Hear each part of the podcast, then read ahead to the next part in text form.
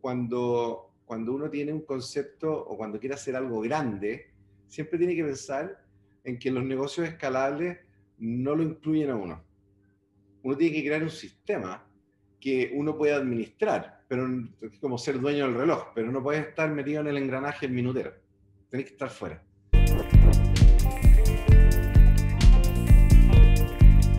Hola a todos, ¿cómo están? Soy François Poset de Emprendedor Chile y en la entrevista de hoy tenemos a Alex Wessner, fundador de los gimnasios Energy, que tienen más de 30 sucursales a lo largo de todo Chile. Así que es un gran invitado que nos va a contar cómo partió este proyecto y cómo ha logrado posicionarse como una de las cadenas de gimnasios más importantes de todo Chile. Así que vamos con la entrevista y antes que eso no olvides suscribirte a mi canal que todas las semanas estamos subiendo entrevistas como esta. Sí, primero me gustaría contarte que la verdad que he tenido el privilegio en mi vida de siempre hacer cosas que me gusta hacer. Nunca, afortunadamente, tuve que tener trabajos en que estuviera obligado a trabajar en algo eh, por un tema de, recibir un sueldo eh, y simplemente que no te guste ese trabajo. Siempre pude hacer desde muy pequeño lo que me apasionaba hacer. Y, y todas las cosas que eh, me apasionaban en ese momento, cuando tenía veintitantos años, eh, era justamente el tema del fitness, de la nutrición, eh, todos los temas que tenían que ver con la biología siempre me gustaron mucho, casi estudié medicina, pero la verdad que no era muy estudioso que digamos, así que cuando ya supe que tenía que estar siete años por lo menos estudiando, la verdad que preferí eh, también una carrera de, de ADN biológico, ¿no es cierto?, que es agronomía, pero de frentón por el tema familiar, porque la empresa que teníamos con, con, la familia venía de exportar fruta toda la vida y parte de la formación de empresario viene muy, muy fuertemente influenciada por mi papá, que me fogueó de muy pequeño eh, en liderar grupos, en faenas de cosecha eh, y eh, con tiempos limitados y con bastantes variables que manejar y, me tiró a los leones bien chico. Entonces, eh, la experiencia fue súper potente y conforme pasaban los años, yo entrenaba prácticamente todos los días. De hecho, quería preguntar, porque antes mencionaste que, que, te encantaba mucho el fitness, entonces me imagino que tú eras un cliente del, de la industria del fitness. Sí, era un cliente, todos los gimnasios me conocían, de hecho en esa época entrenaba en un gimnasio en los años 80 que está ahí en Luis Carrera con Vitacura, que se llamaba el Gym Club, que era una casa transformada en gimnasio, pero era como en los primeros eh, de lo que iba a ser el rubro más adelante. Y después apareció el año 93, en diciembre, el gimnasio más, por decirlo así, parecido a Estados Unidos, que fue Sport Life, en donde está hoy día el Sport, que era un galpón grande y que Mauricio Musiet lo inauguró eh, en diciembre del año 93. Y yo fui el socio número uno de ese gimnasio. Eh, de hecho, el día que abrieron el gimnasio, yo estaba ahí esperando que abrieran la puerta. Fui el primero que tocó las máquinas de ese gimnasio. Y, y, tres años después, el año 96, en junio, inauguré mi primer gimnasio en Eduardo Marquina con Vitacura, ahí en, eh, en la comuna de, de Vitacura, en Los Castillos. Así que y ahí partió la historia después y le compré las máquinas además a Mauricio, Musier, para partir con, el gimnasio. ¿Cuántos años tenía ahí en esa época cuando abriste tu primer gimnasio? El año 96 tenía 31 años, 30 eh, en realidad porque se inauguró el 10 de junio y yo tenía cumpleaños el 25 de junio, así que prácticamente 31 eh, a punto de cumplirse. ¿Y qué había hecho antes de, abrir este primer gimnasio? ¿Había trabajado en otra empresa? ¿Había sido empleado? Venía del mundo de la fruta, de la exportación de fruta, y eh, había hecho un campo de manzano de Royal Gala, que era la variedad del momento, que estaba reemplazando las variedades rojas. Eh, y eh, plantamos un campo con dos amigos, los hermanos Steinsabit, que ellos eh, después hicieron una marca reconocida que son las tortillas Panchovillas, que son lo más conocido que ah, tienen. y se las vendieron a Carosi hace un par de años atrás, diría que ya tres. Y, y, en esa época, en los 90, en el año 92 fue, eh, compramos este campo en Requinoa, plantamos estas variedades nuevas y exportamos juntos manzana a través de la exportadora de mi familia como 10 años. Así que se traslapó el emprendimiento de la fruta con el del gimnasio. Y, y, son dos rubros totalmente opuestos. Uno, eh, el verano súper concentrado en exportar manzana y durante el año en sumar socios a la cadena de gimnasios que en esa época tenía marca Powerhouse. Porque yo venía a Estados Unidos muy entusiasmado después de vivir harto tiempo allá, pues yo estudié estudiar agronomía y me fui a Estados Unidos a, le dije a, mis papás, ya estudié la carrera, eh, igual quiero conocer un poco más de mi otra pasión, que no es el campo, que es el fitness y la nutrición. Así que me fui a estudiar personal training, nutrición, eh, a unos cursos en Houston, eh, que había un, instituto muy bueno ahí, y entrenaba todos los días en Powerhouse, un Powerhouse que me queda cerca de la casa. Así que dije, cuando vuelva, quiero, quiero hacer un gimnasio y, me parece súper buena idea que sea el primer eh, gimnasio norteamericano en Chile. Que por lo demás le da un poquito de diferenciación a, a, lo que ya había que era Spotlife y, y de alguna manera no, nos ponía en un escenario en donde llegaba una cadena a Chile, a pesar de que nosotros teníamos un contrato de licencia, eh, pero podíamos decir que eh, se abre por primera vez una marca norteamericana en Chile que más adelante te voy a contar que increíble cómo se, se, unen los cables muchas veces cuando uno toma decisiones que no sabe qué implicancias van a tener hacia el futuro. Claro. Pero estaba convencido de que tenía que ser una marca americana. Primero porque todo el movimiento del fitness parte de los 70 en Estados Unidos, en California, en, eh, en, en Venice Beach, con Schwarzenegger y toda la gente que está eh, en esa época. Y así que la, relación entre fitness y un buen servicio estaba muy relacionada con Estados Unidos, sobre todo con California y toda la onda de, fitness. Así que... Para, eh, entender algo, perdón que te interrumpa, cuando tú te fuiste a Estados Unidos a estudiar fitness, que tenías ya en mente que querías hacer algo relacionado con el fitness en Chile, ¿ahí cuántos años tenías y cuánto tiempo antes de abrir tu primer gimnasio fue esto? Eso en realidad se empezó a, yo, cuando estaba en Estados Unidos, eh, estamos hablando del año 93, o sea, tres años antes de, de, inaugurar el primer Powerhouse Gym el año 96. Y ahí tú seguías... La idea. ¿Y ahí tú, tú mantenías ese negocio agrícola o ya te habías salido ese negocio agrícola? el negocio agrícola lo, lo tuve prácticamente hasta el 2006 todavía ah, harto tiempo. Ya, harto tiempo, si en el fondo todo lo que es producción frutícola se demora hasta que empieza a producir y finalmente tenéis años buenos. Pasaron eh, prácticamente 10 años de esa sociedad hasta que la vendimos y, cada uno siguió su camino. Así que se, se trasladaron muchos años el, tema de, la fruta y, y de los gimnasios. Y acá la pregunta que me nace es, tú ya estás en este negocio de la fruta, me imagino que funcionaba bien el negocio y de repente se te ocurrió irte para el lado de los fitness, que era tu pasión. Em, ¿No te complicó ahí tener dos negocios totalmente distintos en paralelo? No, porque, a primero la fruta es un negocio súper estacional. Eh, si bien es cierto, tienes un programa que tienes que cumplir durante el año de desinfecciones, fertilizaciones, en general es, de, es poco demandante en, en, personas, que es lo más al final complejo en un negocio, que es liderar equipos, eh, ¿no cierto?, estimular personas a que eh, logren sus resultados, que se sientan realizadas. Eso, para mi gusto, cuando uno emprende, es lo más difícil. Y, el negocio frutícola es un negocio mucho más orientado a poca gente y más bien eh, producción de toneladas por hectárea. Entonces, y además que se concentra mucho en verano. ¿no es? Básicamente en la zona de estamos hablando de una cosecha que va desde el 2 de febrero al 30 de, hasta el 28 de febrero, así es un puro mes. Después de eso baja mucho, para qué decir en invierno, que son árboles que tenéis que hacer poda y están, ¿no es cierto?, sin hojas.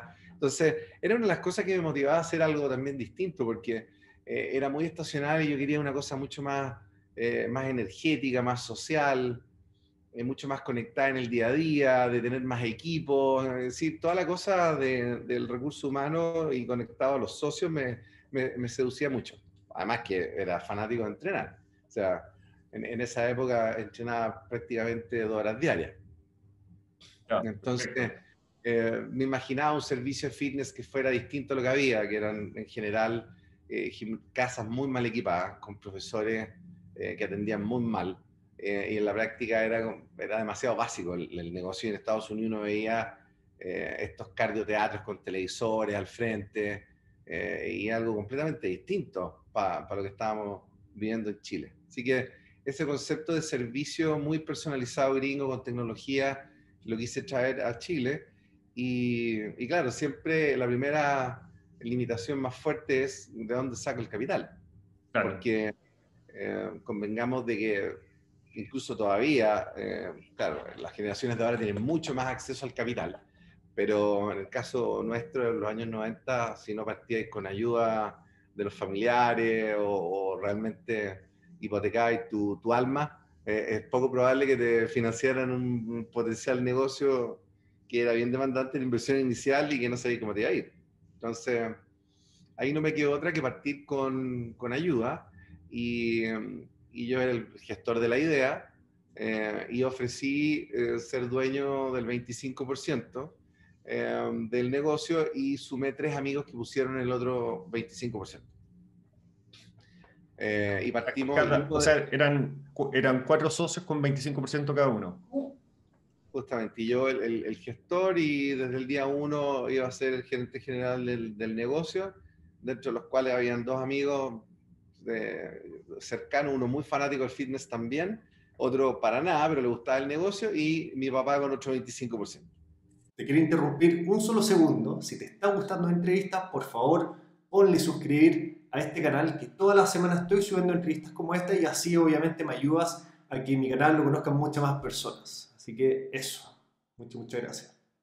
Es un muy buen dato porque te lo comento porque me han preguntado muchas personas casos similares que quieren comenzar un negocio que no tienen capital, pero que obviamente tienen todo, toda la idea, van a ser los, los gestores, y cómo finalmente valorizas esa idea y esa gestión versus el capital. ¿Cómo lo determinaste tú en ese minuto?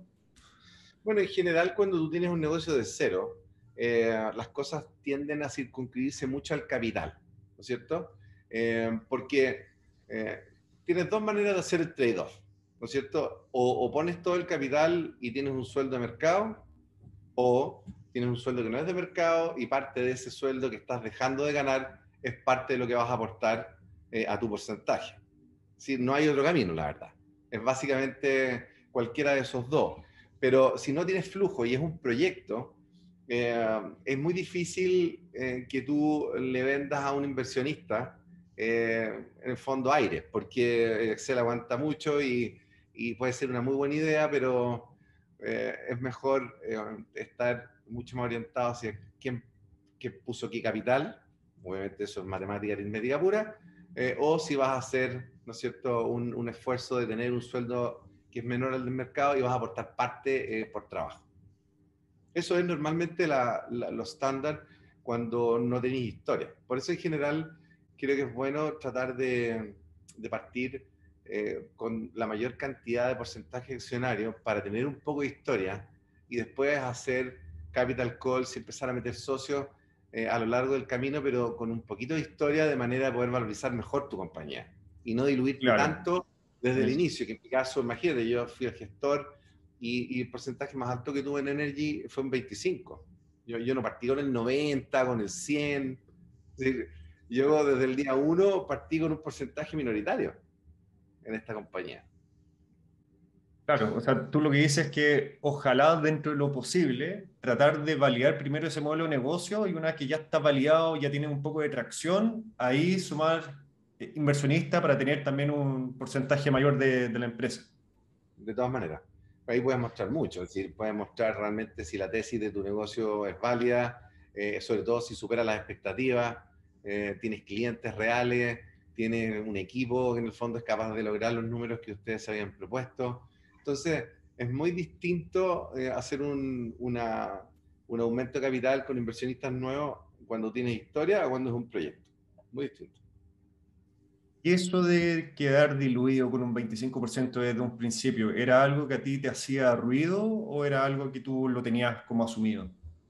No, yo lo tenía asumido y además que como era el gerente general y el representante legal, eh, también tenía, eh, y afortunadamente siempre tuve la suerte de que eh, mi opinión sobre lo, lo, que queríamos hacer en el negocio primaba sobre el resto, porque los demás entraron un poquito en modo inversionista y no en modo gestión. Yo tuve un equipo que armé yo y, y partimos con eso. Y lo que sí no era a nivel de negocio algo que yo dominaba. Yo era un buen cliente de gimnasio, pero no era un buen empresario de gimnasio. Por lo tanto, lo que entendí desde muy eh, inicio, desde muy eh, al inicio, fue que necesitaba en el fondo nutrirme eh, full de este rubro y por eso viajaba prácticamente dos veces al año a Estados Unidos a ferias de fitness, workshops y, todo tipo de cursos para poder ser un buen gestor y un buen administrador de este negocio. Y prácticamente me, me, me hice a mí mismo, aprendiendo todas las técnicas y todas las, todas las eh, todos los KPI que había que saber de retención de clientes, de, captación de clientes, etc. Eso, eso lo aprendí prácticamente solo, eh, a medida que iba desarrollando el negocio. Por ejemplo, ¿cuánto tiempo te demoraste en abrir las puertas de tu gimnasio desde el minuto que tú decidiste que ibas a tener un gimnasio? Nos demoramos prácticamente 12 meses porque al principio obviamente estaba todo el tema de elaboración del proyecto, los planos, eh, después encontrar el local, habilitarlo y partir. Yo diría que donde ya empezó a verse la luz fue eh, en, el segundo semestre del año 95.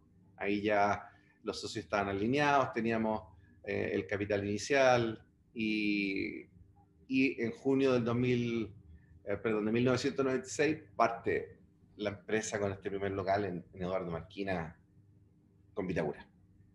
Esos primeros 12 meses, ¿cuáles fueron los momentos más difíciles o las etapas más difíciles? Todos los días. Uy, uno que no fuera difícil. Hasta el día de hoy. Hasta el día de hoy, no, pero, pero el primer año, eh, claro, sí, hay muchas cosas que, que no conoce y que, que, tienes que manejar. Lo bueno era que el gimnasio nos quedó eh, muy bonito. La gente que era socio de esa época lo recuerda. Nos quedó, era francamente un gimnasio que daba que hablar, era el de interiorismo era nada que ver a lo que se conocía acá. Eh, fuimos los primeros en incorporar el tema de las televisiones en el cardioteatro, eso no se, no se había visto antes. Y uno llegaba a una zona cardiovascular con televisores en diferentes canales.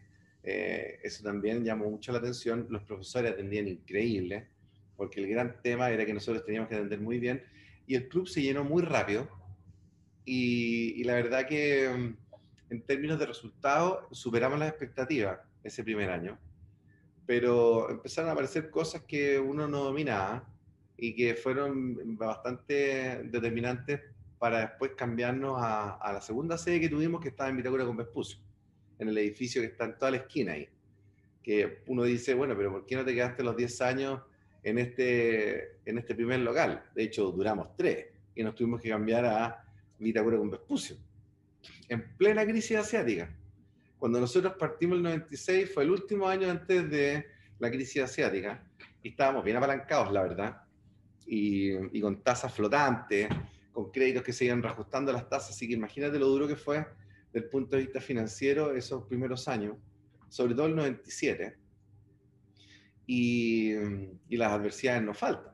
Nos no llegó un decreto de clausura porque al final no teníamos los estacionamientos suficientes, cosa que no sabía a, los 30 años que el aparente me, se me podía caer porque no tenía los estacionamientos suficientes. Y, al final me tuve que cambiar y nos tuvimos que volver a endeudar. Así que el año 99, cuando partimos en Vitacura con Vespucio, seguíamos llenos, eh, pero por una deuda bastante más grande. Y, la verdad que ahí la empecé a ver bastante mal. Es decir, tuvo un momento en que yo pensé que la cosa no, no, iba a seguir, que íbamos francamente a... Y eso antes de los tres años, que normalmente los emprendimientos tienden a caerse más de dos tercios en los primeros tres años, dejan de existir. Nosotros casi pasamos por eso. Oye, espera, eso me pareció muy interesante. Ustedes tuvieron que cambiarse de, ese local que ya estaba funcionando perfecto, ya estaba lleno de clientes, y tuvieron que cambiar por un tema más de patente, por un tema de, un error quizás como en, los planos que hicieron de ese primer local. ¿Fue algo...? Claro, o sea, el, contrato afortunadamente decía que nosotros teníamos que eh, honrar el contrato en la medida que tuviéramos los estacionamientos o todas las condiciones eh, municipales para operar. Por lo tanto, nos pudimos cambiar, pero el tema es que eh, jamás pensamos que íbamos a enfrentar una situación así porque Vitacura le puso parquímetro a toda la calle, que le cambió el sentido a la calle. Antes uno podía entrar por Eduardo Marquina y, después le cambiaron el sentido y por lo tanto eh, también ahí empezó como a quedar en evidencia que el gimnasio tenía que tener estacionamiento, mm. porque antes ni siquiera había sido tema para la municipalidad. Pero cuando nos enfrentamos al problema pudimos deshacernos del contrato por eso, pero igual habíamos perdido la inversión de habilitación que llevaba dos años. Entonces, y de nuevo, todo de nuevo en Vitacura con Vespucio. Igual un club más grande, ya sabíamos que teníamos la aceptación de los clientes, pero tuvimos que partir eh, de nuevo prácticamente con el Club 1. Claro, imagínate. Porque con esa primera inversión ustedes esperaban poder recuperarla en cuántos años? No, estábamos proyectando recuperarla en, tres años y con el cambio se fue prácticamente todo al, al tacho. Es decir, partir, de nuevo con, con, con, nuevas inversiones, con nueva deuda, es decir, la cosa se empezó a, se empezó a diluir. Es complicado. Y por ejemplo, con serios problemas de caja eh, y con la posibilidad de, francamente, dejar de operar. A esa altura teníamos un segundo club que estaba ahí en Comenderos con San Sebastián, que lo habíamos hecho en conjunto con los dueños del edificio, Claudio Stichkin, en esa época, y que es muy conocido, ¿no es cierto?, en el mundo inmobiliario.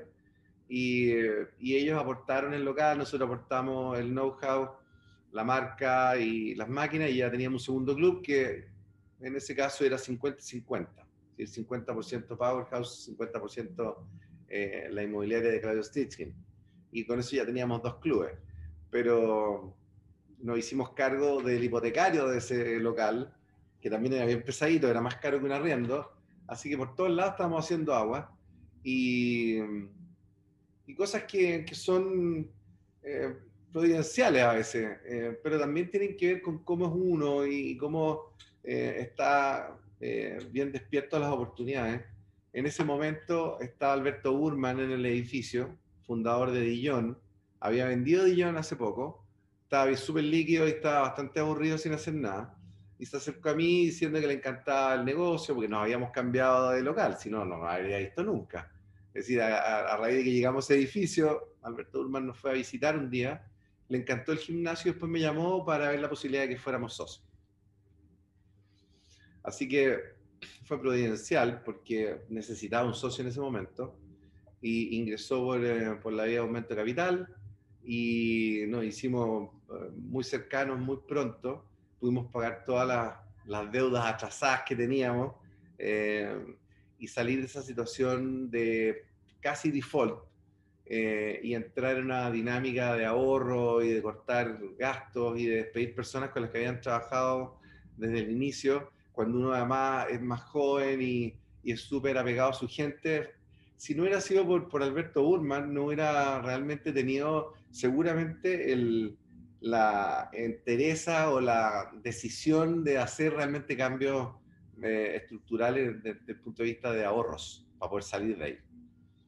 Así que aprendí alto Alberto porque venía una empresa de retail grande, eh, muy, un tremendo ejecutivo. En esa época yo tenía 30 y él tenía 54. Entonces tenía 20 años de experiencia y me ayudó mucho a reordenar el negocio. En tres años alcanzamos a hacer dos clubes más con él. Eh, el año 2003 eh, aparece la oportunidad que realmente fue el salto de esto. Eh, el conocer a Mark Mastro, el mayor operador de gimnasios del planeta, en una de estas ferias a las que iba recurrentemente a, instruirme en este negocio y aprender cosas nuevas, las tendencias. Y, como éramos el único gimnasio norteamericano en Chile, al organizador de la feria le cayó súper en gracia que la única marca americana que estaba en Sudamérica en ese momento era, era yo. Eh, así que me presentaba a todos los gringos como el único operador de gimnasios de, americano en, Chile. Y, un día le digo, oye, quiero conocer a Mark Mastro, que va a venir a la feria, y preséntame. Estamos hablando de alguien que en esa época, al año 2003, tenía 400 gimnasios, 2 millones de socios, y, era una empresa valorizada en 2 billones de dólares. en esa época. Yo tenía tres gimnasios, era un ratón de cola pelada de Chile. Y imagínate. ¿Y por qué, lo, ¿por qué lo querías conocer? Porque era el referente. Eh, y qué rico tener un rato, una conversa con él para conocer quién era en ese momento el líder de la industria a nivel mundial. Y me lo presentó en el pasillo de la feria. Fue muy cercano, muy agradable y, me dijo, oye, yo estaba en tu gimnasio en Chile, eh, porque yo siempre estoy viajando y viendo qué gimnasio hay en otros países.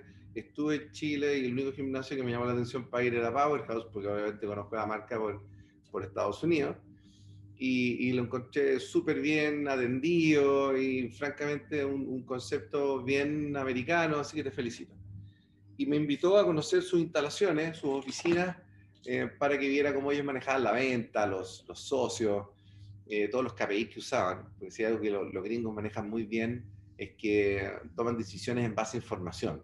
Eh, ojalá en tiempo real, no, no una vez al mes, no una vez cada trimestre, sino que todos los días y todas las horas. Es una cosa impresionante. Y yo venía a analizar mis números, en el fondo, sin cero disciplina numérica eh, y, muy de guata nomás.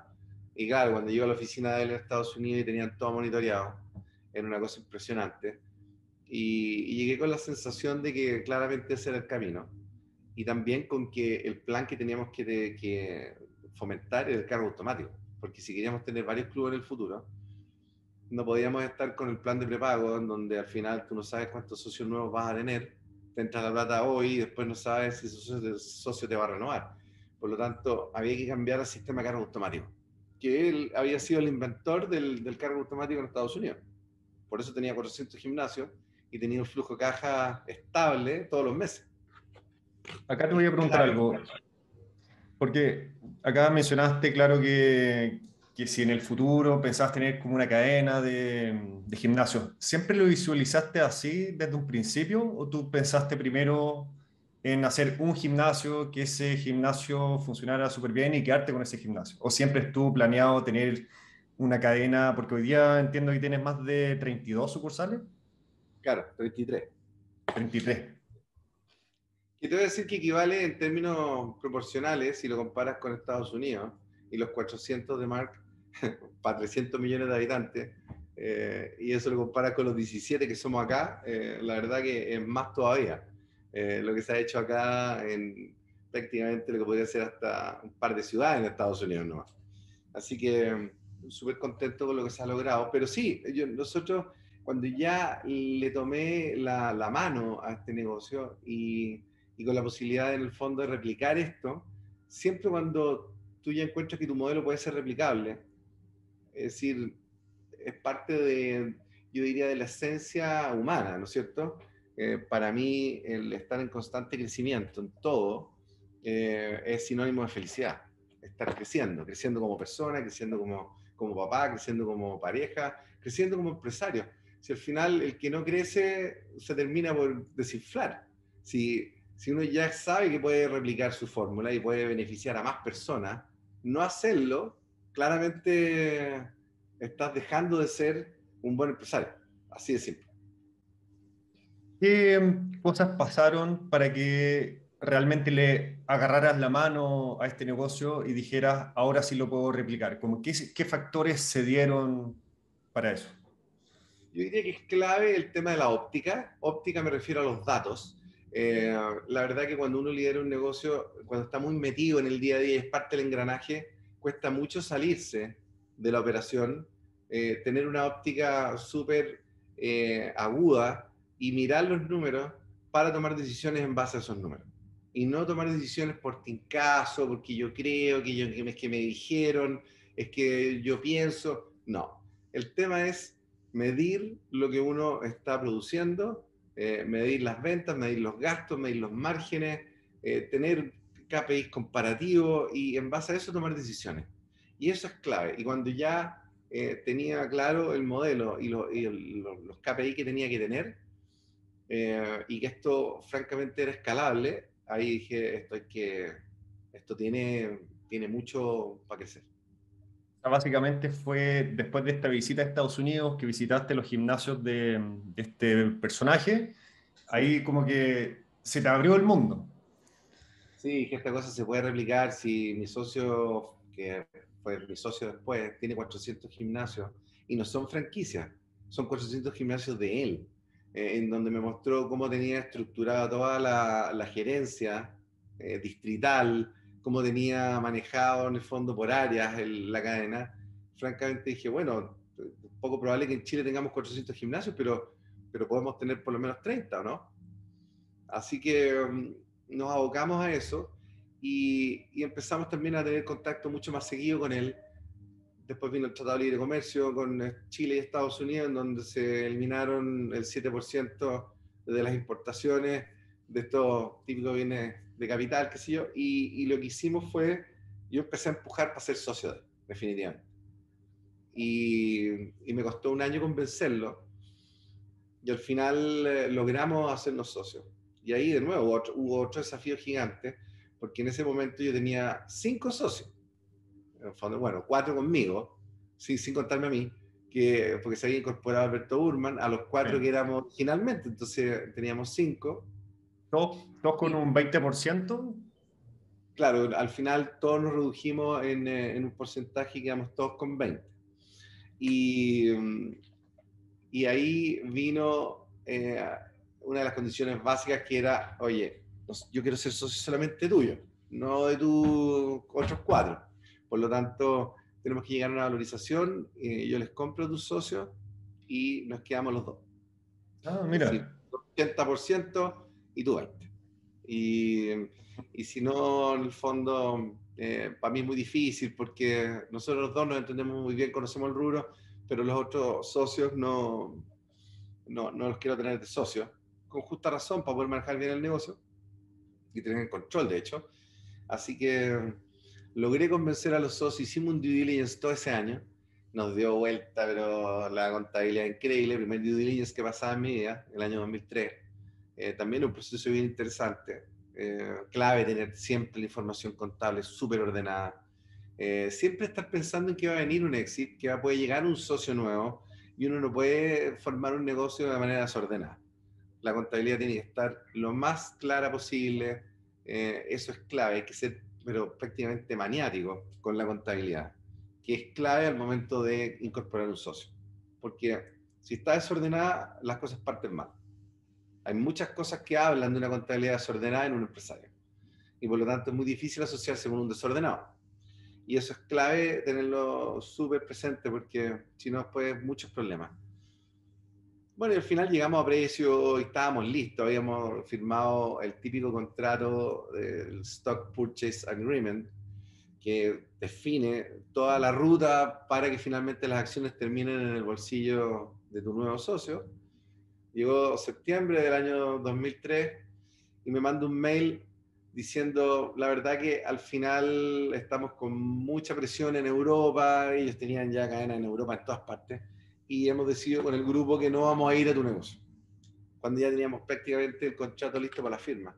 Imagínate, después de perder ocho meses en estar ahí eh, dedicado a, a, vender la compañía.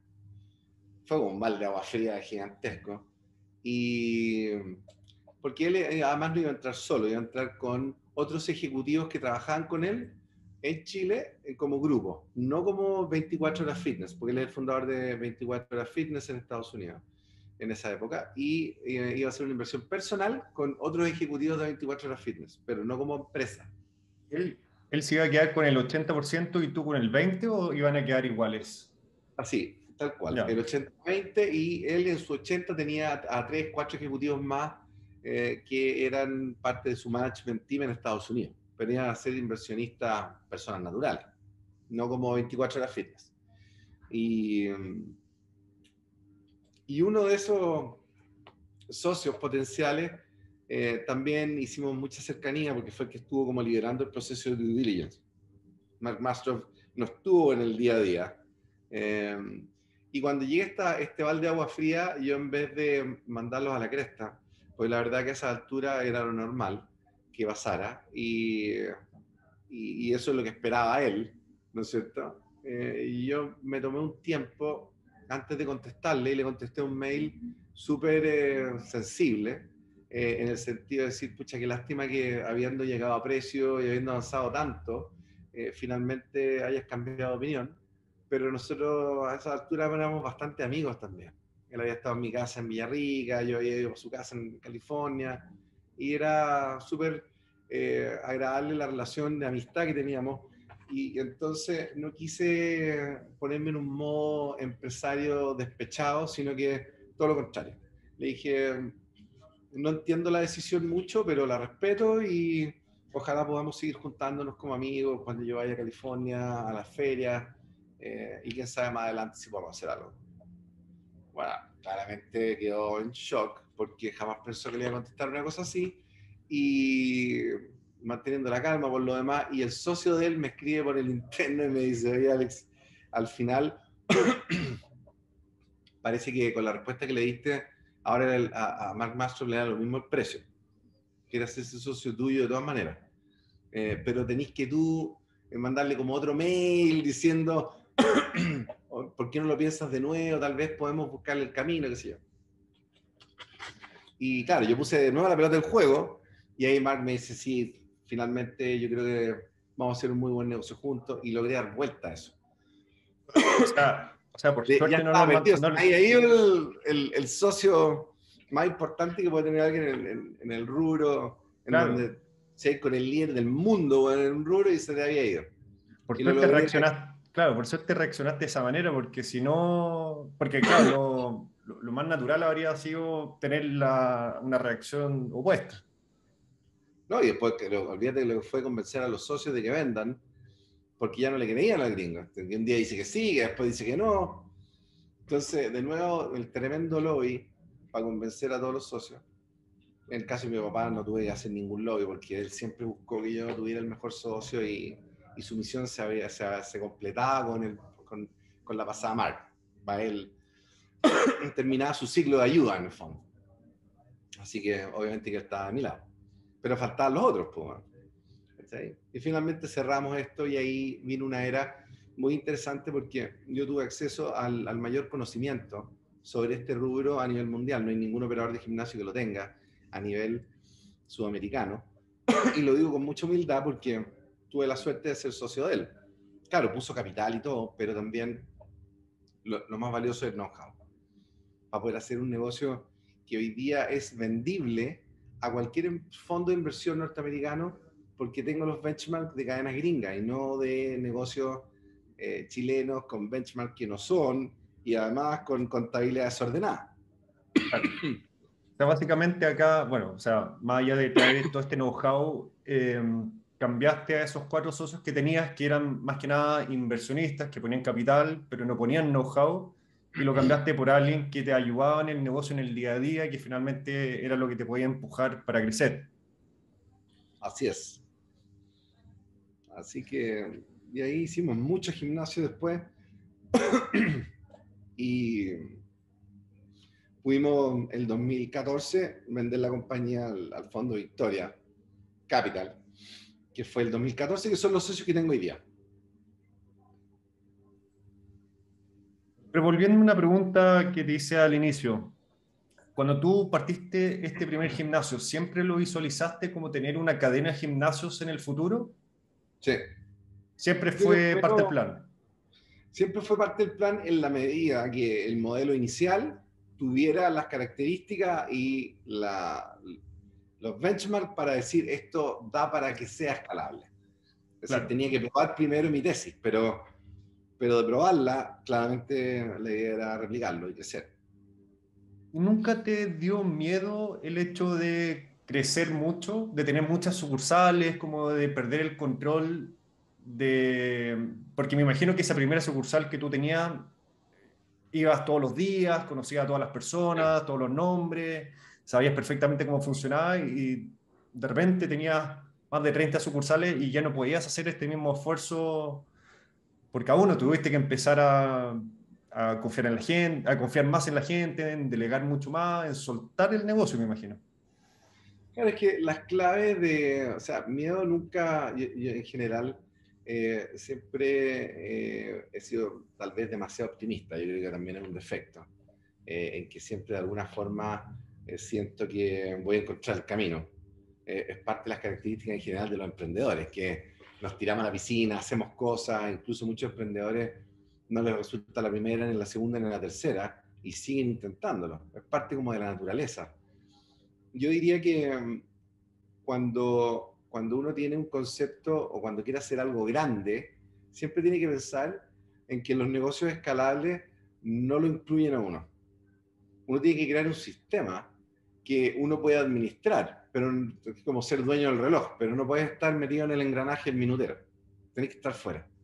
Para que sea escalable, porque si no, depende demasiado de la organización de tu persona y finalmente lo que tienes es un negocio que que no tiene cómo crecer porque depende de una persona, que él arme la fiesta. Y, y, no, y como una persona es limitada, por definición, es imposible escalarlo. Por lo tanto, uno siempre tiene que pensar en un modelo de negocio en que al ser escalable, uno va sumando más gente, que por lo demás puede ser mucho más capaz que uno, esa es la idea, y finalmente esto se transforma en que hay muchas personas que están con cargos específicos haciendo que la máquina funcione y lo que uno hace es, es, dirigir que vaya en la dirección que quiere. Pero en el tiempo no va más que eso. Es decir, tú puedes tener la visión, puedes en el fondo ser, como conoces tu negocio, entender cuáles son los números que tiene que tener. También sabes cómo hacer que esos números se den, pero hacerlos tú mismo ya es demasiado. Eso es imposible. Uno tiene que ser, eh, tener la concepción del dueño del negocio, aunque sea el gerente general pero dejar que la organización funcione por sí misma, porque si no es imposible escalar un negocio. ¿Cuáles fueron esos primeros cargos claves que te permitieron empezar a, a soltar más el negocio? Básicamente te diría que tres, que son clave en cualquier negocio y mientras antes lleguen mejor a la organización. El primero, de todas maneras, el gerente de finanzas. Clave. No. Es decir, muchos empresarios no, no, entienden finanzas. A mí siempre me gustó las matemáticas y las finanzas, eh, por definición, eh, siempre me, apasionaron, pero, pero igual no es mi especialidad. Y eh, un negocio tiene que tener un buen gerente de finanzas, sin duda, porque los negocios al final todos los hemos escuchado y todos lo sabemos, los que hemos emprendido algunas cosas, que los negocios se acaban por flujo de caja. Es decir, uno puede tener un precioso estado de resultados, pero es teoría si uno no va al supermercado y compra las cosas con el estado de resultado, tiene que comprarlo con plata. Y si la plata no está en la cuenta, el negocio se termina. Por lo tanto, una cosa es, celebrar con un, buen vino cuando uno ve un estado de resultados con números azules, pero otra cosa es si tenéis la plata en la cuenta. Y ahí entran otros KPIs que tenéis que manejar. Y claramente, gerente de finanzas clave.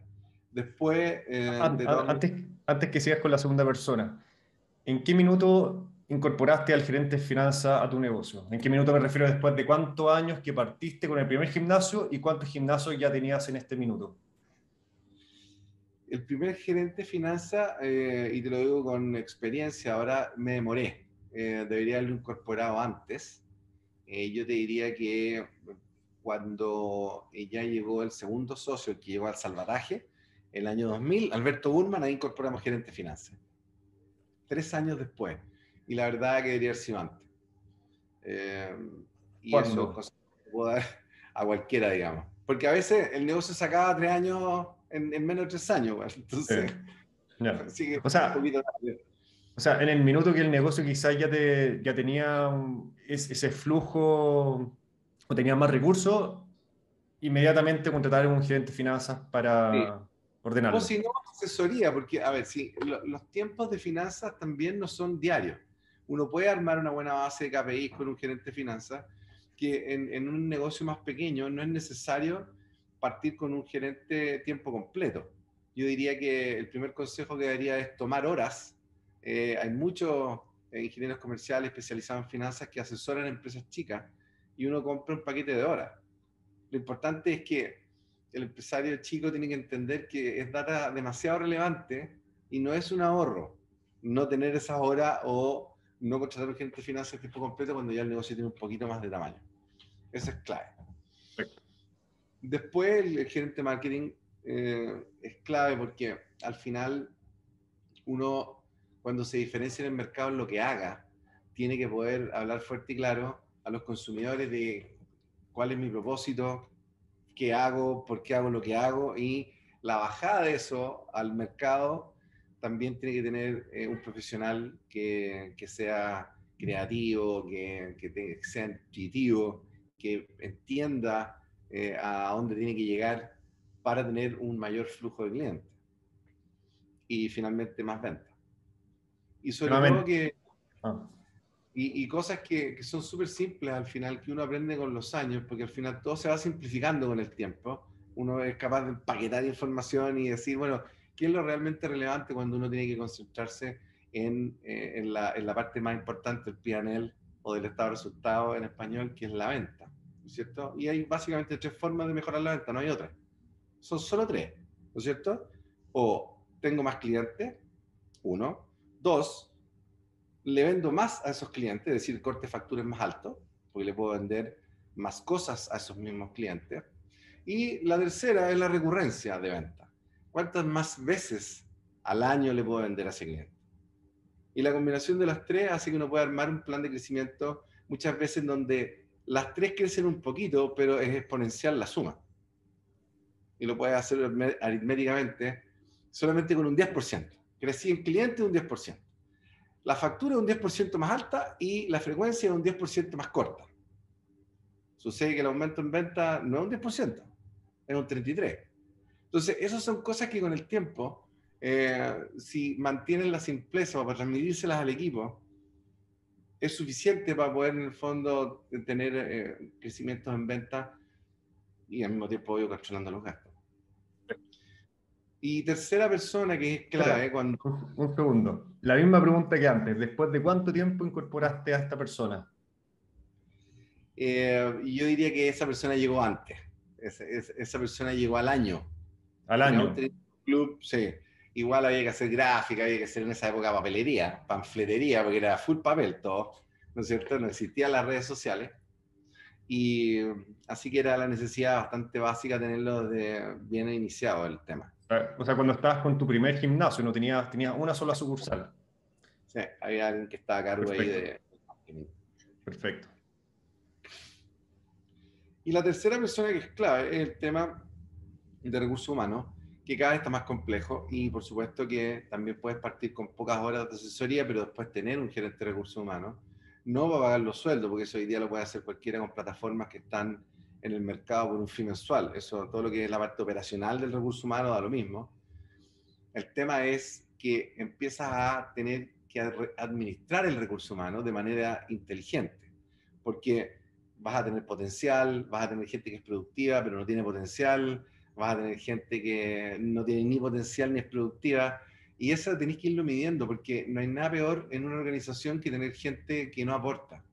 Y normalmente uno eh, tiende a esperar demasiado para sacar a las personas que tiene que sacar, porque uno tiene la plata para el finiquito, y, la verdad que un, un, mal eh, elemento dentro del equipo es impresionante cómo te pudre el equipo completo. Y eso, eh, la verdad que cuando uno parte no lo ve tan claro, pero el equipo es todo, es decir, es, es quiénes son los que generan la venta, quiénes son los que administran mejor los gastos, quienes tienen la postura frente al cliente, es decir, todo pasa por un recurso humano que de estar bien administrado, bien liderado y, bien motivado, eh, hace la diferencia sustancial, sustancial, sobre todo en este negocio, que la gente se acostumbra muy rápido a la máquina de última generación y se acostumbra a todo lo que tú le puedas dar como, como CAPEX, pero si el recurso humano es malo, eh, la verdad que la gente tiende a, a no irse tiende a irse, perdón, y a no quedarse. ¿Y tu gerente de recursos humanos después de cuánto tiempo entró? Ese se demoró harto más. Yo diría que el primer gerente de recursos humanos, eh, hecho y derecho, lo tuve recién hace cinco años atrás. Hace cinco años. Sea, ¿y cuánta gente contratada tenías en ese minuto? Tenía más o menos contratada 300 personas. ¿300 personas? Sí, ya fue tarde. Ahora, no es que no tenía este tema como presente, pero lo veía el gerente de operaciones y el área de recursos humanos era como una subgerencia, como que no tenía la importancia que después de tener un gerente de recursos humanos eh, que es súper potente cuando ha tenido experiencia en empresas grandes y ya puedes contratar un buen gerente de recursos humanos, cómo te puede administrar el talento, que es clave. ¿Lo, lo habrías contratado también mucho antes? Sí, de todas maneras. ¿Después de cuánta gente contratada habrías tenido un buen, un buen gerente de recursos humanos? Sí, yo te diría que de 100 personas para arriba ya uno debiera tener un gerente de recursos humanos. Ya. Antes todavía puede ser un servicio que uno eh, no es de tiempo completo, pero yo prefiero tener horas de un buen gerente de recursos humanos que sea especialista en desarrollo organizacional, en talento, a tener a un gerente de recursos humanos débil, simplemente porque no, no, le puedo pagar más, ¿no es cierto? Prefiero tener solo horas de un muy buen gerente de recursos humanos. Claro. Oye, acá hay un par de preguntas, así que voy a dejar la, la palabra. Eh, primero está Diego. No sé si Diego quiere, quiere decir tu pregunta para que y, que todos te vean también. A ver, dejar cómo lo hago. Em, veamos si Diego está por ahí. No estoy, no estoy. Ah, prende la cámara, si es que puedes. Sí, te falta que me dé acceso. Ahí está. Ahí está. Hola, Diego. ¿Qué tal? Hoy eh, mi pregunta es, bien amplia. Es como, ¿qué más, ¿en qué más del wellness te, te has fijado dentro de tu mercado o que te llama la atención? Bueno, todo el tema de, afortunadamente la tecnología permite muchas cosas hoy día que antes eran impensadas. Nosotros estamos muy enfocados hoy día en unir personas con personas a través del fitness, más allá de simplemente ir al gimnasio, es decir, estamos con, pensando en, en la nueva era de energy que viene, en la conectividad 24/7 con el cliente.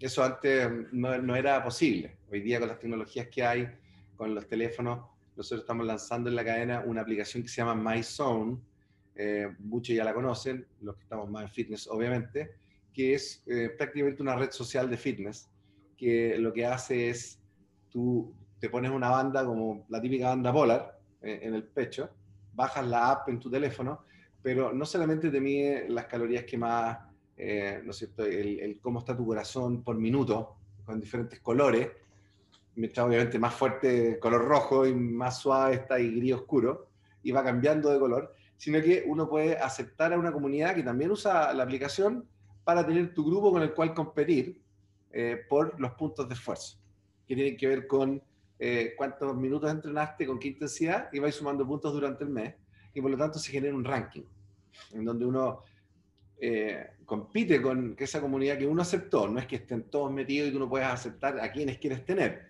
pero en todos los gimnasios va a ser una comunidad, cada uno, y, y uno va a tener a los amigos ahí eh, o otros socios y, vamos a hacer challenge eh, todos los meses con ranking de puntos, con entregue premios.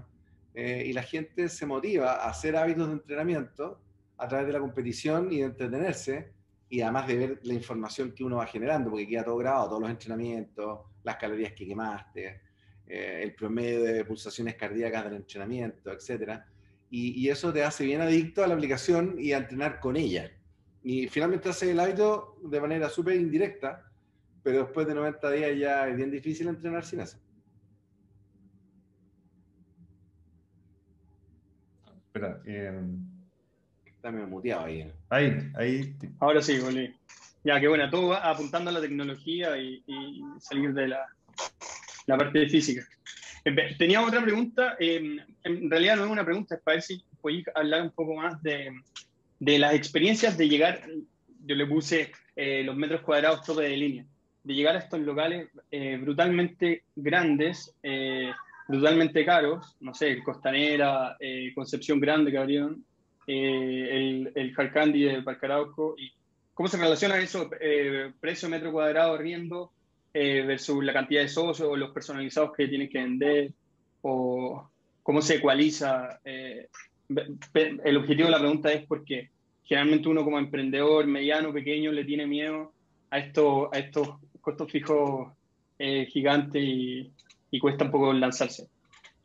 Sí, es cierto. Ahora, obviamente que se da la primera premisa que es que mientras más metros tienes, menos pagas por metro cuadrado. Eso se da en general en todos los rubros que ocupan muchos metros, como los supermercados, ¿no es cierto? Como los gimnasios, eh, como las tiendas de auto grandes.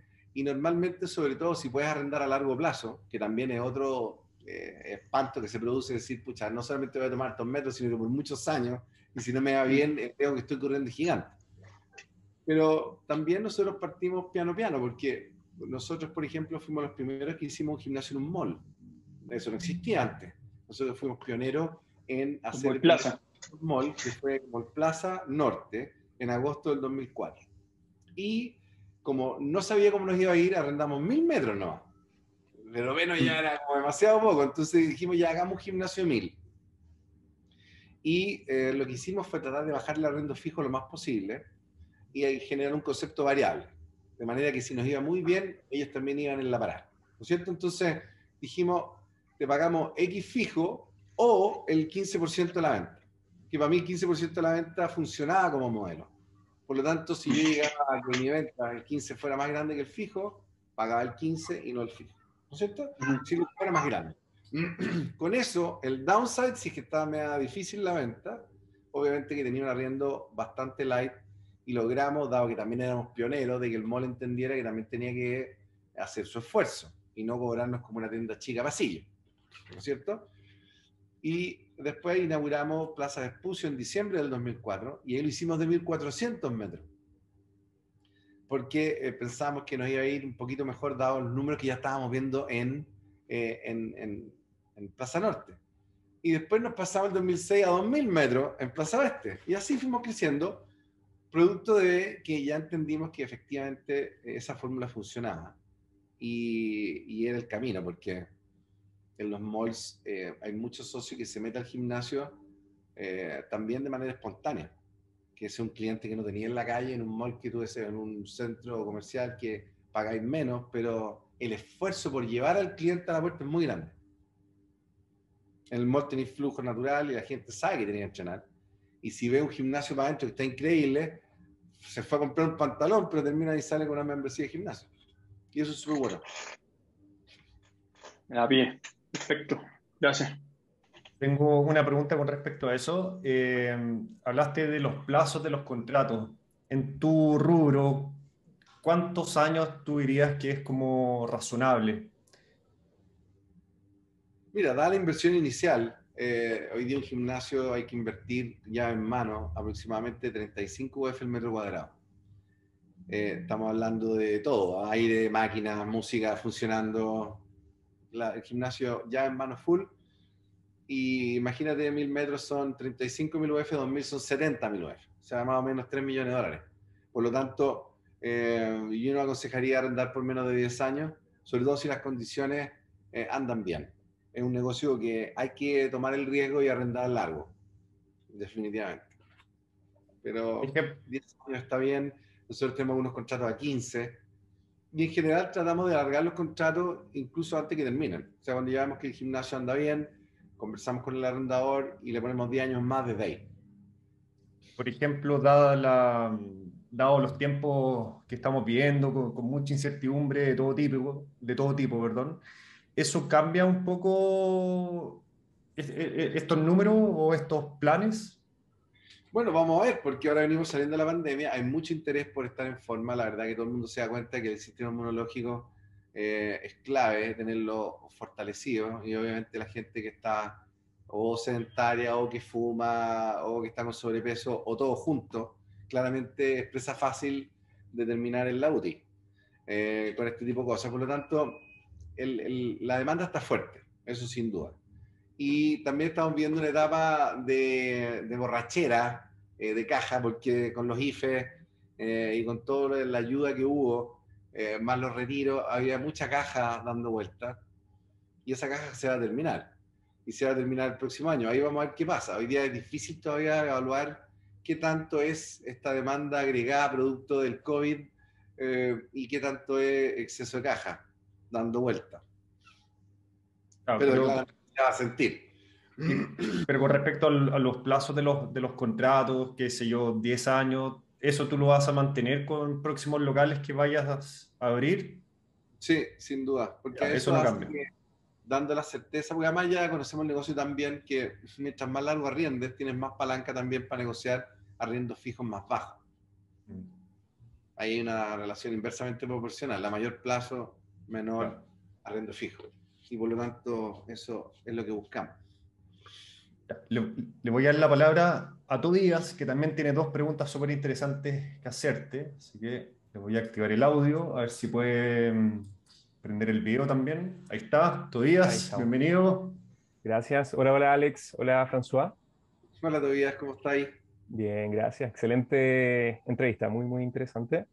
Y tengo una, una, consulta para ti, Alex. Cuando te asociaste con Mark Mastro, digamos, este gurú del fitness gringo, eh, tú ya llevabas un tiempo con tu negocio, tú comentabas que habías ido a Estados Unidos un par de ferias, ¿cierto? Para ganar know-how, experiencia en cuanto a estrategia, etcétera, varios aspectos del negocio. Pero cuando te asociaste con él, digamos, con sus ejecutivos, ¿cuál me podrías decir tú que fueron los cambios más relevantes que fueron implementados en el negocio? Quizás a nivel de estrategia, a nivel de equipo, de procedimientos, no sé, en el área que tú consideres más importante. Sí, la verdad que habían dos cosas que fueron muy marcadas. Uno eh, es el sistema de eh, cargo automático. Era clave para pensar en escalar el negocio y tener flujos de caja estables. Ya dijimos que sin un flujo de caja sólido y robusto es bien difícil proyectar un negocio a, su crecimiento o mantenerlo estable en el tiempo. Es muy turbulento de otra forma. Eso fue lo primero. Y ellos afortunadamente tuvieron la sabiduría y, la, el foco de decir, ok, este negocio en términos de resultados se va a deteriorar por dos años, porque veníamos vendiendo promedio facturas de planes anuales, ¿no es cierto? Porque acuérdate que aquí la contabilidad es sobre ventas efectivas, eh, independiente del plazo, por lo tanto vendíamos muchos años y el corte de factura, por decirte, eran 150 mil pesos por socio. Cuando pasa a cargo automático mensual, bueno, te vaya a 30. Si te baja la facturación cinco veces y los costos te siguen igual y por lo tanto sabíamos que nuestro año 2004 y 2005 iban a ser números rojos.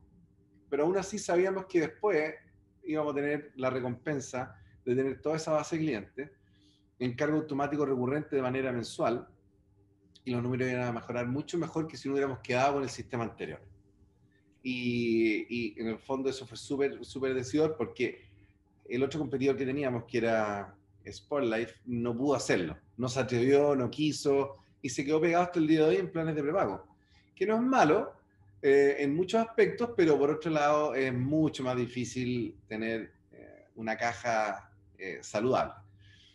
Y, y, Pacific, que también está en esa época, también se quedó en el tema de la venta anual e incluso con 12 cheques o 10 cheques, qué sé yo. Como lo único que cambiamos. Así que fue súper bueno eso. Ahora, entre el día que partimos con esto y ahora hay un mundo de diferencia. Hoy día está todos los sistemas electrónicos muy one click, que no necesitan mandato en papel.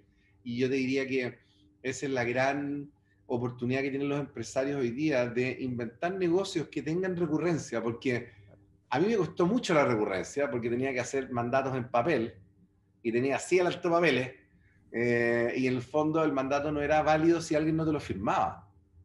Por lo tanto, era mucho más difícil y además que los bancos se demoraban dos meses en dar la vuelta de juntar el papel, meterlo en, la, en, el, en el cargo automático, en el famoso PAC, PAC, ¿no es cierto que había?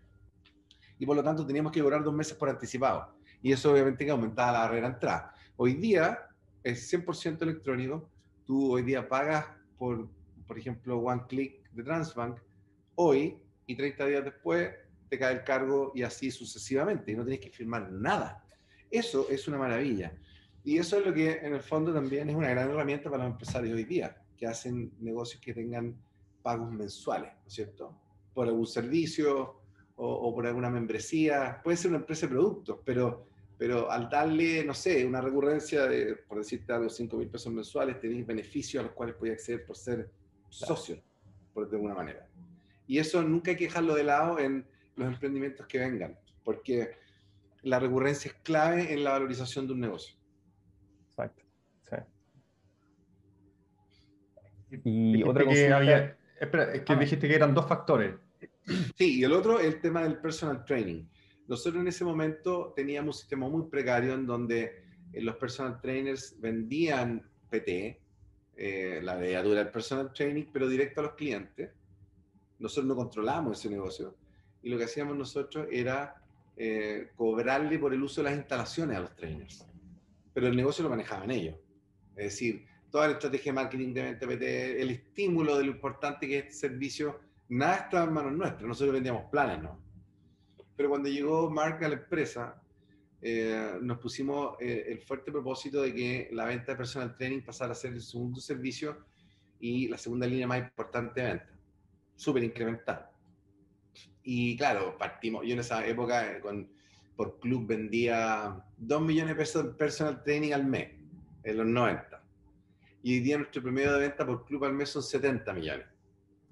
Eso te, te, marca lo, lo, relevante que puede llegar a ser el know-how para que nosotros manejáramos ese negocio, nosotros lo facturáramos y finalmente los trainings reciben una parte de eso. Pero justo antes de la pandemia llegamos a vender lo que más vendimos fue el año 2019, fueron 8.800 millones de pesos en personal training en el año. O sea, si mi socio me hubiera dicho el año 2004, oye, el 2014 o el 2019 vaya a vender 9 mil millones de pesos en personal training, me hubiera reído en su cara. Eh, pero él era súper visionario y me decía, Alex, sí, espérate nomás, si vamos a aplicar esto, lo vaya a poder ejecutar bien y vaya a ver cómo te va a ir. y yo le creía. Así que ese fue un cambio súper relevante también. Y nosotros somos los líderes de venta personal training en, a nivel Sudamérica, por metro cuadrado, por lejos. Ya, buenísimo. Y respecto a eso, Alex, ¿las otras cadenas, digamos, de competencia implementaron ese sistema de personal training o se quedaron también en el pasado con lo de la recurrencia, por ejemplo? Que se quedaron en el pasado, la verdad. Mm. Es decir, nadie está ni cerca de lo que vendemos nosotros en personal training. Eh, no sé si será porque encuentran que es, mucho problema tener tanta gente. Nosotros eh, llegamos a tener antes de pandemia 1.100 entrenadores en la cadena. Y, nunca hemos tenido problemas con ellos porque tenemos reglas claras, funcionamos súper bien. Hoy de repente hay problemas con algunos, pero en general el modelo funciona y estamos súper contentos y ellos también. Y tenemos una, una simbiosis súper colaborativa en la práctica. Así es súper salomónico, de hecho. Es decir, que una cadena pueda, de los 8 mil millones, repartir 4 mil millones para los trainers en el año eh, y tener ingresos nunca vistos para eh, eh, profesores de educación física que antes tenían que conformarse con estar haciendo clase en un colegio. la verdad que es súper virtuoso el modelo. Una última pregunta por mi parte, Alex. Respecto, digamos, a las instalaciones que ustedes utilizan, ¿se evalúa en esta industria o si ustedes han evaluado eh, comprar, por ejemplo, un terreno y construir versus arrendar? ¿O por temas de flujo de caja y de capital de trabajo, digamos, no, no aplica al modelo de negocio? Lo que pasa es que el negocio inmobiliario eh, es otro animal, porque uno puede tener los dos, pero son dos negocios distintos, mm. ¿cierto? Uno es demandante en capital, más todavía ahora que las tasas se fueron arriba, los pies crecieron, se acortaron los plazos, o sea, ahora es peor que antes. Pero, pero es otro animal. Eh, y el negocio inmobiliario tiene que tener evaluaciones inmobiliarias. Es decir, tú puedes tener en ambas manos eh, el negocio inmobiliario en una y el negocio de gimnasio en otra, o un negocio de servicio en otra, pero el arriendo que le cobras a tu negocio operacional tiene que ser de mercado para que el negocio inmobiliario tenga una rentabilidad acorde y el negocio operacional también. Porque estar subsidiando un negocio por el otro tarde o temprano uno de los dos te va a pasar la cuenta. Y además, que si el negocio operacional es potente en términos de flujo, a título de que va a inmovilizar capital, cuando no inmovilizarlo significa hacer más gimnasios por año y tener un flujo cada vez más potente. Entonces, eh, en términos de rentabilidad, es más rentable el negocio de gimnasio que el negocio inmobiliario. Mm. Por lo tanto, la respuesta es bastante simple. Es decir, entonces metamos en Lucas a habilitar clubes que no son propios y tengamos un negocio de flujos puro y duro y no así un negocio mixto que mm, ayuda mucho en la banca porque te podía apalancar con los activos inmobiliarios y un montón de cosas, pero nosotros hemos logrado apalancarnos con la banca igual por reputación, por flujo, eh, y, ha sido súper bueno el ratio que tenemos en el fondo de, deuda garantía, sin tener ninguna PPA. Y eso se debe a que, de nuevo, tenemos un flujo futuro que está medido ya en donde el socio dura eh, como socio Energy entre un año y medio, dos años. Por lo tanto, todo ese flujo se va renovando y se mantiene más o menos a dos años plazo. Por lo tanto, ahí tiene una garantía súper real. Solo el flujo. Excelente, súper. Muchas gracias, Alex. Muy interesante. Alex, un par de preguntas más. Yo sé que nos pasamos de la hora. No sé si tienes tiempo todavía por un par de preguntitas más. Sí, todavía me queda tiempo porque tengo un almuerzo a la una y media, pero alcanzamos. Ah, perfecto. Alcanzamos, alcanzamos. Y quiero remontarme al, a los inicios de Energy. Quisiera saber cómo fue, cómo te diste a conocer y cómo fue esa etapa. Si realmente se dio más rápido de lo que tú esperabas, fue más lento, eh, lo viste en algún minuto medio complicado, pero remontémonos a esos primeros meses de Energy porque obviamente estamos hablando de una época donde no existían las redes sociales, no existía la publicidad de Facebook, que todo eso hoy día indudablemente que te ayuda mucho a, a, empezar un negocio desde cero. Claro, pero también sin redes sociales, o sea, las redes sociales tienen el problema de que si entregas un mal servicio, también lo malo se propaga también más rápido. Es un arma doble filo. Claro, es un arma doble filo porque funciona para los dos lados si el efecto viral es para los dos lados. Entonces hay que tener harto cuidado. Eh, si uno tiene un negocio de servicio, tratar de ser lo más excelente posible en términos como uno valora y, trata al cliente. Yo diría que en esa época lo que más fue eh, bien potente fue, uno, que llegamos con un concepto de gimnasio distinto para la época. Estaba solo Spotlight, que eh, incluso por, siendo grande y era un galpón, no tenía el tema del, área cardiovascular con los televisores, donde uno se conectaba con su audífono y veía el programa que quería. No tenía el foco que teníamos nosotros en términos de servicios. Nosotros los profesores atendían increíble. Estábamos todos, además, en, el gimnasio todos los días al principio. Y yo hacía también personal training, estaba en recepción. Era como eh, el, dueño del restaurante eh, saludando a las mesas. Entonces, se, propagó muy rápido la reputación de un muy buen gimnasio, muy bonito, muy gringo, eh, con muy buenas máquinas, muy buenos profes, eh, y la verdad que eso, eh, es decir, genera mucha atracción de los mismos socios que se van incorporando, de traer al amigo, al papá, a la mamá, a todo el mundo, y, la verdad que el boca a boca fue súper potente. Sigue siendo hasta el día de hoy la mayor forma, o la mejor forma de atraer clientes que, te los traigan clientes contentos, felices.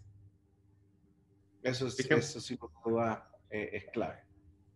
¿Y después de cuánto tiempo que partiste o que abriste el gimnasio fue que ya empezaste a ver números azules, que empezaste a ver que esto iba bien encaminado, que iba de acuerdo al plan que te había propuesto? Mira, eh, fue, y de nuevo volvemos al tema del estado de resultados versus el flujo caja, porque desde el punto de vista del estado de resultados, nosotros ya el 2000, perdón, el 97 fue un súper buen año en términos de resultados. No así eh, en términos de caja, porque ya estaba partiendo la crisis asiática y estábamos empezando los primeros problemas, eh, estábamos bien abalancados ahí, pero del punto de vista de de, los números de estado resultados, fue un, ya el segundo año fue un buen año. Fue un año azul, fue un año en que ya teníamos mil socios en el gimnasio, que parece porque era un montón de socios. Terminamos el año 97 con, con mil socios en ese gimnasio, que equivale a un socio por metro cuadrado, para que te hagáis una idea. Y, y hoy día nuestro promedio es 2,4 por metro cuadrado. Si también hemos logrado a raíz del cargo automático, y muchas veces la gente no va tanto al gimnasio, pero tampoco te corte el plan porque no ha ido durante un mes. Entonces también uno te, permite tener más socios el sistema de cargos automáticos también. Oye Alex, quiero darte las gracias, muchas, muchas gracias por tremenda entrevista, por entregarnos ahí todos esto, estos tips, por contarnos tu historia. Creo que todo lo que nos has contado es genera mucho valor, tanto los que están presentes hoy día en vivo, escuchando eh, cómo, cómo se, se, creó Energy hasta el día de hoy. Y para todas las personas que vayan a ver este video después en YouTube, también me imagino, estoy seguro que van a estar muy, muy felices de, de haber invertido un poco más de una hora escuchando tus sabias palabras. Así que muchas, muchas gracias. Sí, gracias a ti que finalmente pudimos hacer esta entrevista. La he disfrutado, la verdad. Me gustaría dejar un mensaje a, todos los emprendedores y, gente que está soñando con trabajar por un futuro que dependa 100% de ellos y que al final no estén eh, dando todo su tiempo eh, a otra empresa y, haciendo próspero a otras personas. Yo diría que es clave que, que valoren mucho dos cosas. Eh, valoren el, su tiempo. Ojalá los que son más jóvenes tienen más tiempo y tienden a desperdiciarlo con más ganas, pero es clave que ese tiempo lo aprovechen, aprovechen de estimular. El segundo activo más importante que pueden tener, que son sus conocimientos, su cerebro, porque mientras más preparados estén para enfrentar un negocio y que requiere de muchas habilidades, no solamente habilidades de liderazgo y de ser simpático y súper canchero, sino que hay que saber de recursos humanos, hay que saber de legislación laboral, hay que saber de finanzas, hay que saber muchos temas y no hay mucho tiempo si es que no tienen la disciplina de aprender de esas cosas. Cosas que en general la universidad no enseñan muy bien, eh, es una base, pero hay mucho más que aprender. Hay que dedicarle tiempo a perfeccionarse para ser un buen empresario y ser súper completo. Y el tiempo no vuelve. No es uno ya lo haga la próxima semana. Uno que ya tiene 54 puede decir que el tiempo no vuelve y una de las cosas que sí valoro hoy día muchísimo es eso. Y las generaciones más jóvenes, claro, por ser tan jóvenes, no le ven eh, el, el, valor que le ve uno. Y eso lo escuchamos muchas veces, yo creo que no es el primero que lo dice, pero de verdad enfóquense en prepararse como empresarios de manera súper completa, valoren el, el, el, tremendo power, empuje que tiene el que ustedes estén súper preparados y todos los días tienen la posibilidad de recurrir a YouTube, a cualquier cosa que quieran saber está en Internet hoy día. Hoy día pueden estudiar carreras completas en Internet por una fracción del valor que significa ir a la universidad. Verdad. Y pueden ser igual de buenos o mejores que alguien que viene siendo de la universidad. Así que ese es el consejo que les puedo dar y no hay, no hay tiempo que perder para crecer eh, en todos los aspectos que lo hagan ser, primero, una mejor persona eh, y por supuesto que eso los vaya a ser un mejor empresario también. Así que eso como consejo a los que están escuchando. Buenísimo. Te pasaste, Alex. Muchas gracias nuevamente. Ahí nos estamos viendo un día. Y bueno, eh, ansioso por ver la entrevista apenas salga. Sí, pues, la, la subiremos pronto. Ahí te, ahí te lo mando. Ya, pues, que estés muy bien. Chao, chao, gracias. Bueno, eso es todo. Espero que le haya gustado mucho esta entrevista. No olvides suscribirte a mi canal, que todas las semanas estoy subiendo entrevistas como estas. Puedes ponerle un me gusta si es que realmente te gustó y te agregó valor en este día. Puedes comentar también qué fue lo que más te gustó. Y por último, no olvides revisar en www.emprendedorchile.cl todos los cursos online que tenemos exclusivamente para los emprendedores. Eso, y nos vemos hasta la próxima. Muchas gracias.